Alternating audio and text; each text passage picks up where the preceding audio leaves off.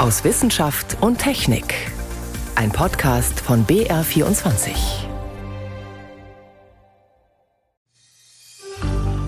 Also es ist kalt, blau, es ist wirklich beeindruckend. Sagt eine Besucherin über die Eishöhle im Rhone-Gletscher. Wie lange man sie noch besichtigen kann, ist unklar, denn in den Schweizer Alpen gibt es eine dramatische Gletscherschmelze. Dazu später mehr. Außerdem wollen wir wissen, was man beachten muss, wenn man zum Stern in unserem Planetensystem reisen möchte, also zur Sonne. Doch zunächst sprechen wir über künstliche Mausembryonen, die Forschende geschaffen haben, und über die Ziele, die sie damit verfolgen. Das sind drei unserer Themen heute. Am Mikrofon ist David Globig. Wenn sich aus einer befruchteten Eizelle ein Embryo und schließlich ein vollständiges Lebewesen entwickelt, dann ist das eines der großen Wunder der Natur. Wissenschaftlerinnen und Wissenschaftler versuchen seit Jahrzehnten, diesen Prozess zu verstehen und ihn im Labor nachzuahmen. Jetzt ist es zwei Teams gelungen, Mausembryonen künstlich herzustellen, ganz ohne Eizellen und Spermien. Mein Kollege Michael Lange beobachtet die entsprechenden Forschungsarbeiten schon viele Jahre.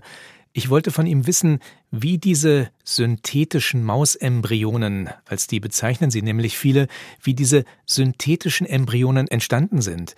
Ging das tatsächlich ganz ohne Mithilfe der Natur? Also die Natur, die braucht man schon. Man braucht verschiedene Stammzellen.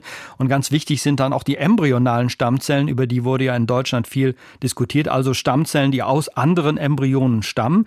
Die werden dann mit verschiedenen anderen Stammzellen gewissermaßen zusammengebracht. Die tauschen Botenstoffe aus. Und dann entsteht so nach und nach eine gemeinsame Struktur aus diesen Stammzellen, ein sogenanntes Embryoid. Die Wissenschaftlerin, die das gemacht hat, Magdalena Zernicker-Götz, die sagt, die Zellen reden richtig miteinander und dann wird abgesprochen, wie so ein Embryo auszusehen hat. Und dann dauert das 8,5 Tage in einem Bioreaktor. Das ist etwa die Hälfte der Mausentwicklung, ein bisschen weniger. Eine Maus braucht bis zur Geburt etwa 19 Tage. Da kann man sich vorstellen, da ist schon die Maus zu einem gewissen Grad fertig. Reicht es denn dafür, dass man einfach nur die richtigen Zellen zusammenbringt und dann entsteht automatisch so ein Embryo? Ja, das ist nur ein Teil dieses Geheimrezeptes, sonst wäre es ja auch recht einfach gewesen. Insgesamt haben die Forschenden da zehn Jahre für gebraucht.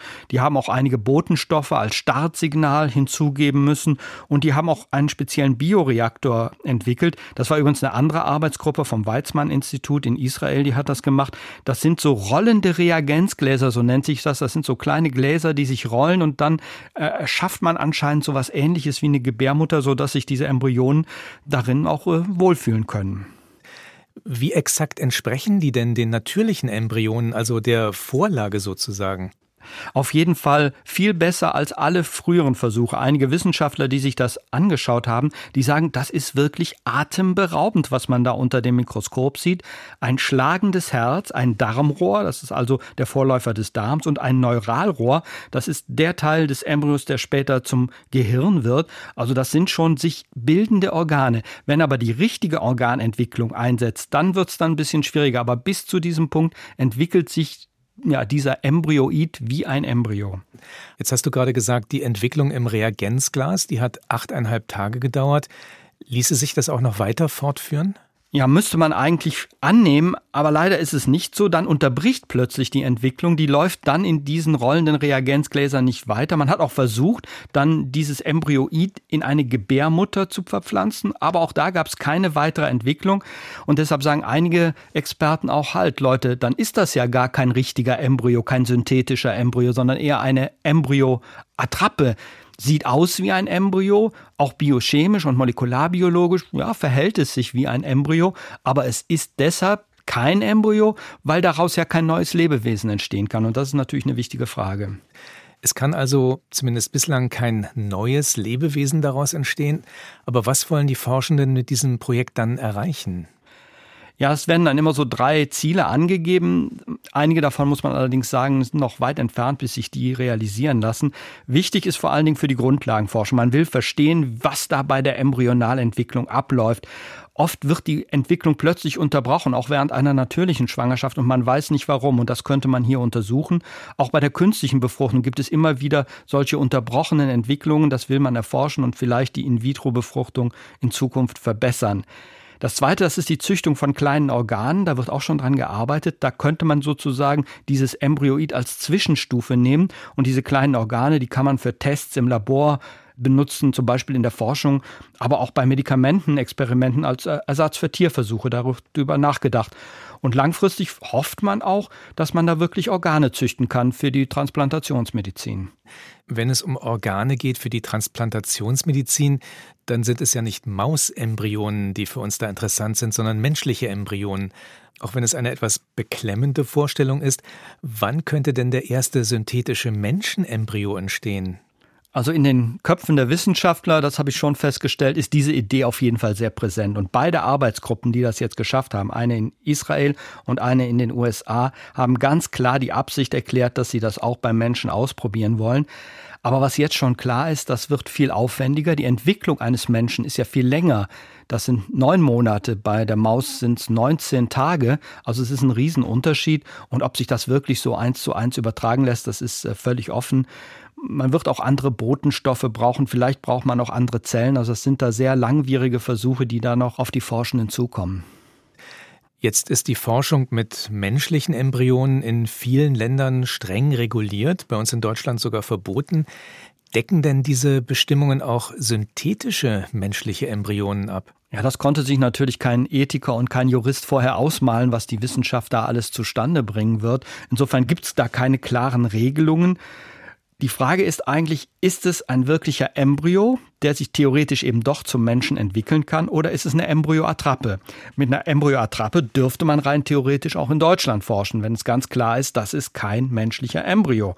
Und in äh, anderen Ländern ist es so, dass man 14 Tage lang, die ersten 14 Tage der Entwicklung am Embryo forschen darf, am menschlichen Embryo.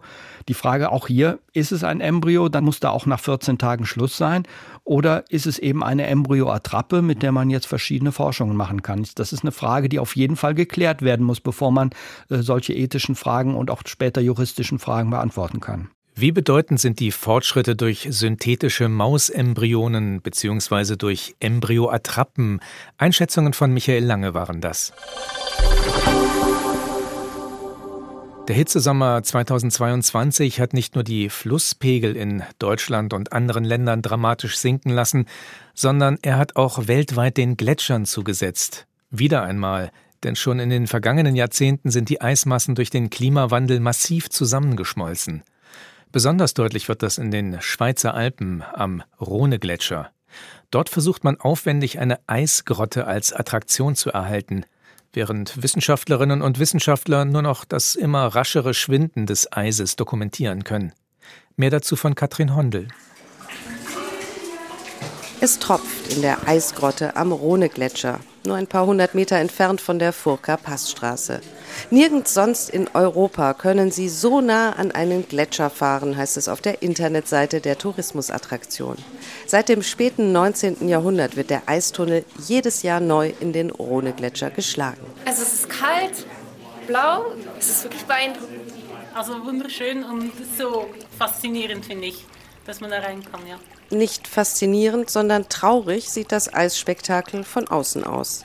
Denn dass die Grotte überhaupt noch existiert, liegt an großen Textilplanen, mit denen das untere Ende des Gletschers bedeckt wurde. Wie traurige Gespenster hängen die Tücher über dem Eis und konnten doch nicht verhindern, dass sich in diesem Sommer ein großer Brocken löste. Der treibt nun mitsamt seiner grauen Textilhülle auf dem Gletschersee, der sich vor 15 Jahren gebildet hat und von Jahr zu Jahr größer wird. Ja, es ist wirklich ein sehr bizarres Bild.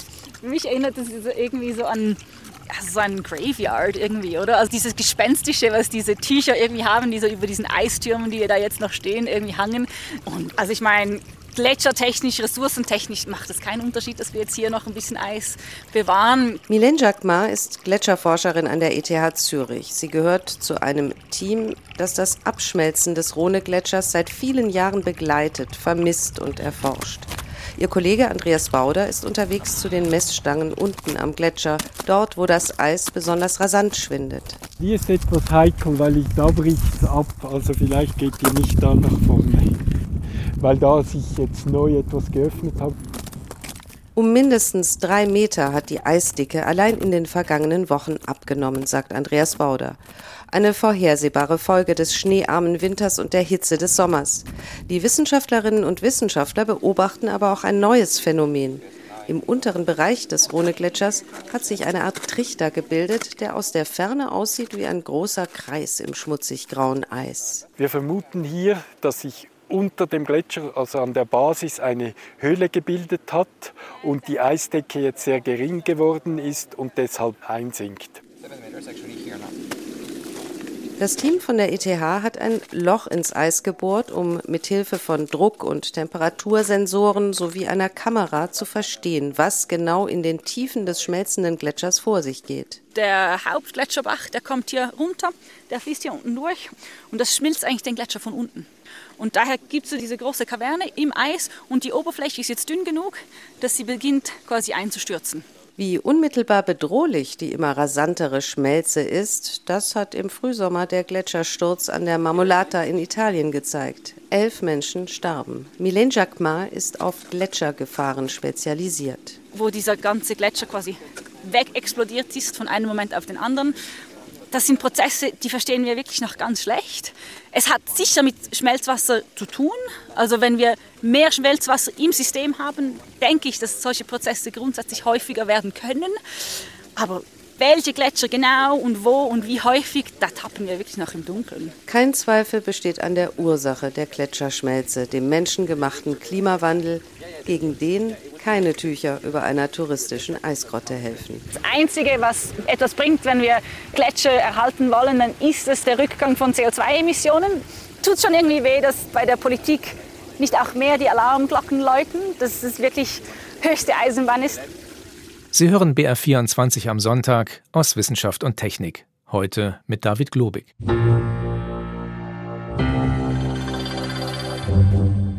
We are going back to the moon. Wir kehren zurück zum Mond. Das verkündet die NASA schon seit einer Weile auf ihren Webseiten. Morgen soll es endlich soweit sein.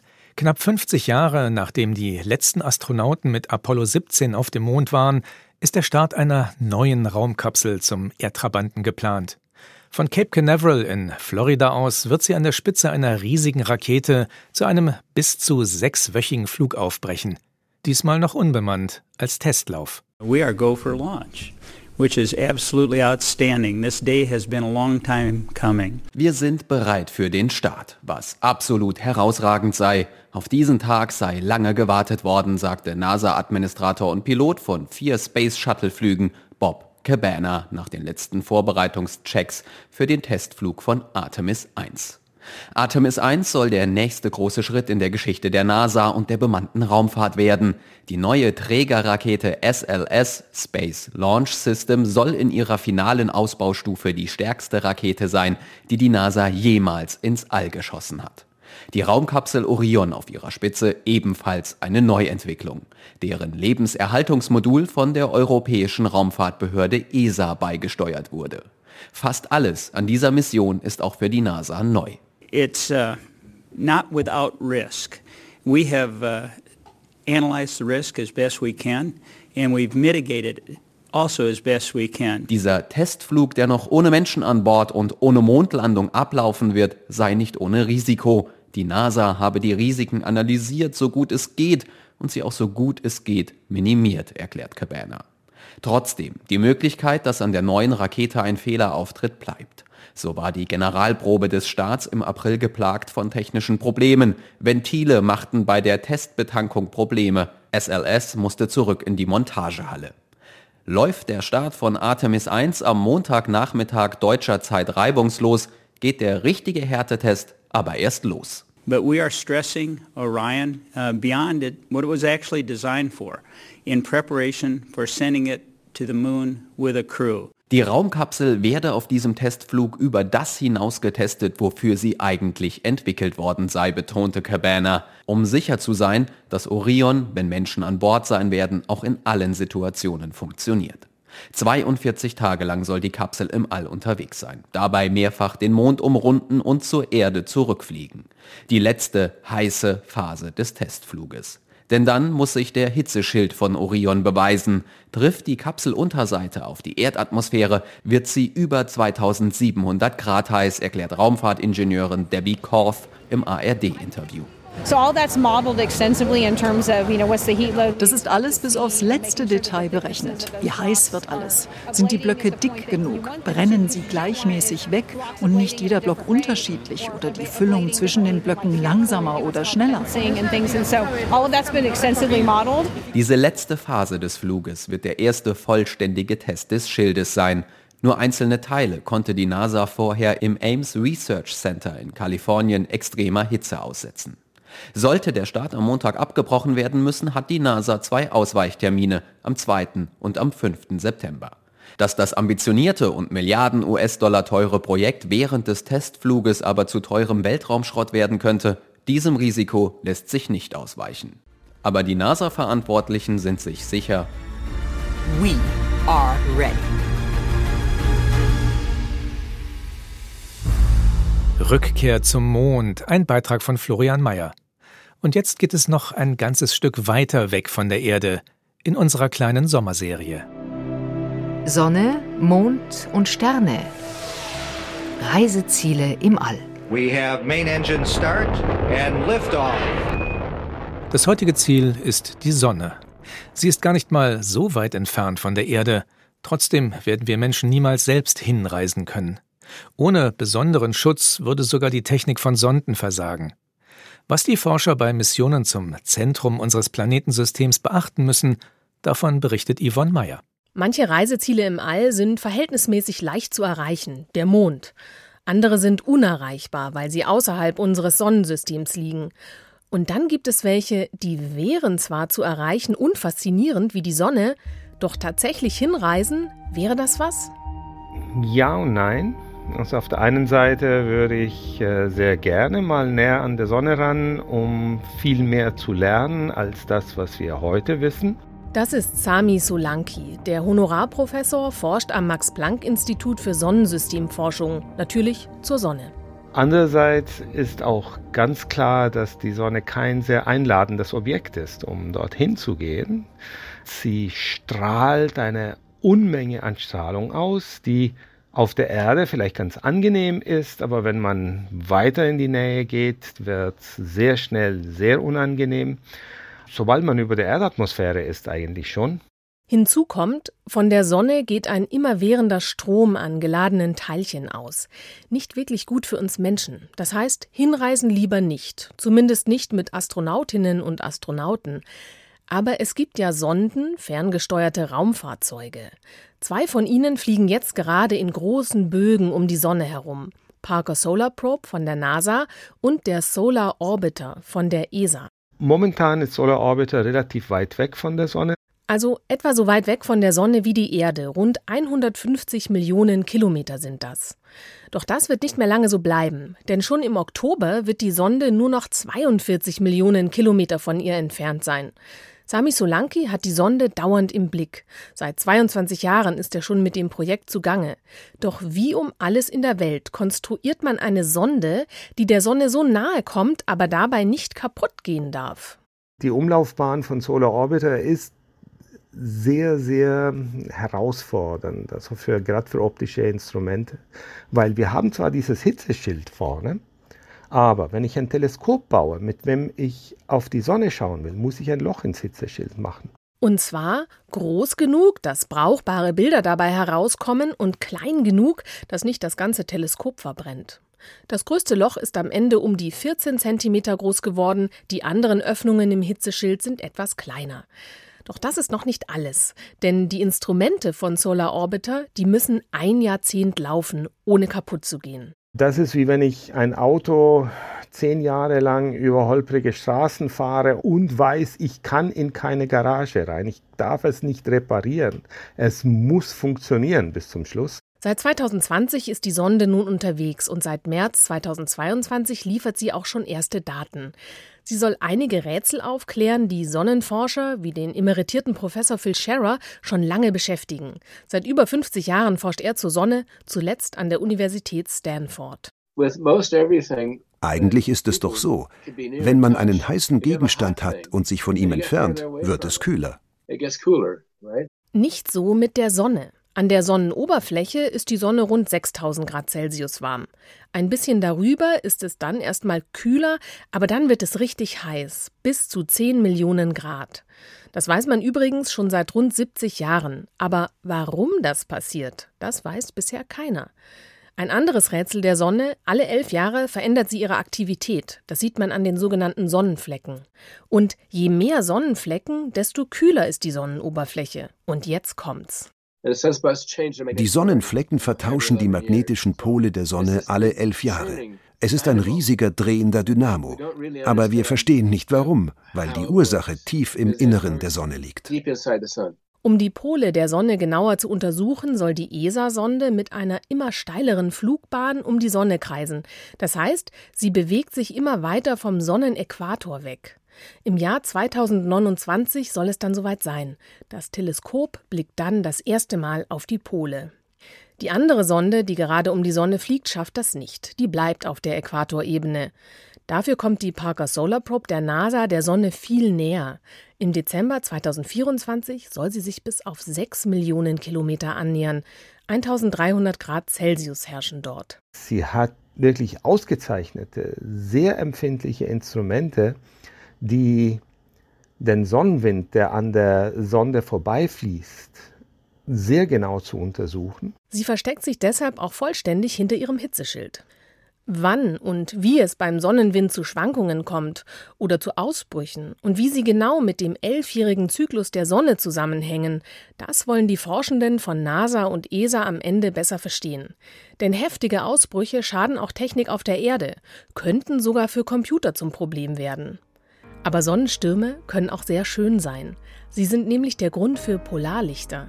Diese bunten Sonnengrüße am Nachthimmel könnten wir dann besser voraussehen. Yvonne Meyer war das zum Reiseziel Sonne. In der letzten Folge unserer Sommerserie machen wir uns nächste Woche auf zur kosmischen Dämmerung. So viel für heute aus Wissenschaft und Technik. Am Mikrofon war David Globig.